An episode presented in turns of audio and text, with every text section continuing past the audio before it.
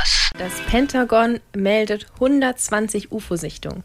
UFO unidentifiziertes Flugobjekt, also bisher noch keine Aliens, aber immerhin Sichtung von Flugobjekten, die das US-Verteidigungsministerium nicht zuordnen kann. Ja, das ist wirklich eine der kuriosesten Meldungen seit langem, wie im Film, aber klar, du hast recht, es gab noch keinen sogenannten Erstkontakt, aber diese UFO-Sichtungen wurden alle von erfahrenen US-Soldatinnen und Soldaten gemacht, also das ist schon belastbares Material. Heute sind ja Geheimdienste das Thema unserer Sendung. Jetzt haben wir einerseits Geheimdienste und jetzt sind wir bei Aliens. Vielleicht sollten wir Köln Campus hinter uns lassen und nach Hollywood gehen. ja, ist auf jeden Fall Stoff für einen Action-Blockbuster. Aber tatsächlich ist es ja so, dass ziemlich viele Wissenschaftler auch auf der Suche nach außerirdischem Leben sind. Teleskope horchen das Universum ab und äh, auch der Mars Rover Curiosity sucht nach Spuren von Leben, das es eventuell vor vielen Jahren mal auf dem Mars gab eventuell und vor vielen Jahren. Aber was würde denn passieren, wenn tatsächlich jetzt dieses Jahr Aliens auf der Erde landen? Tja, eigentlich gibt es dazu nur eine Empfehlung von der SETI.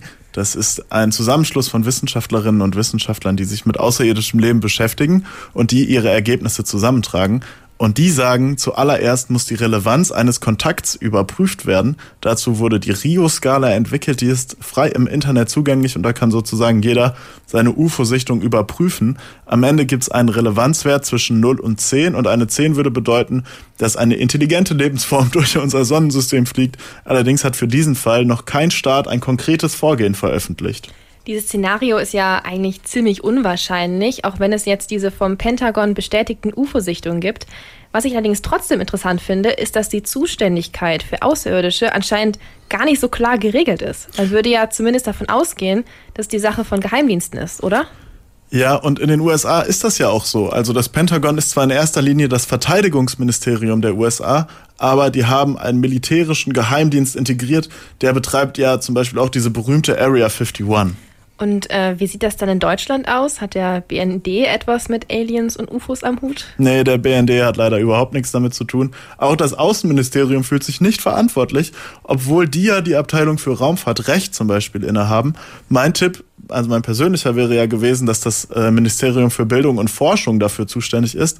Aber das ist es auch nicht. Tatsächlich würde zuerst die European Space Agency Wind vom außerirdischen Leben bekommen und die würden sich dann beim Wirtschaftsministerium melden. Ach Quatsch, also bei Peter Altmaier oder was? Warum denn das?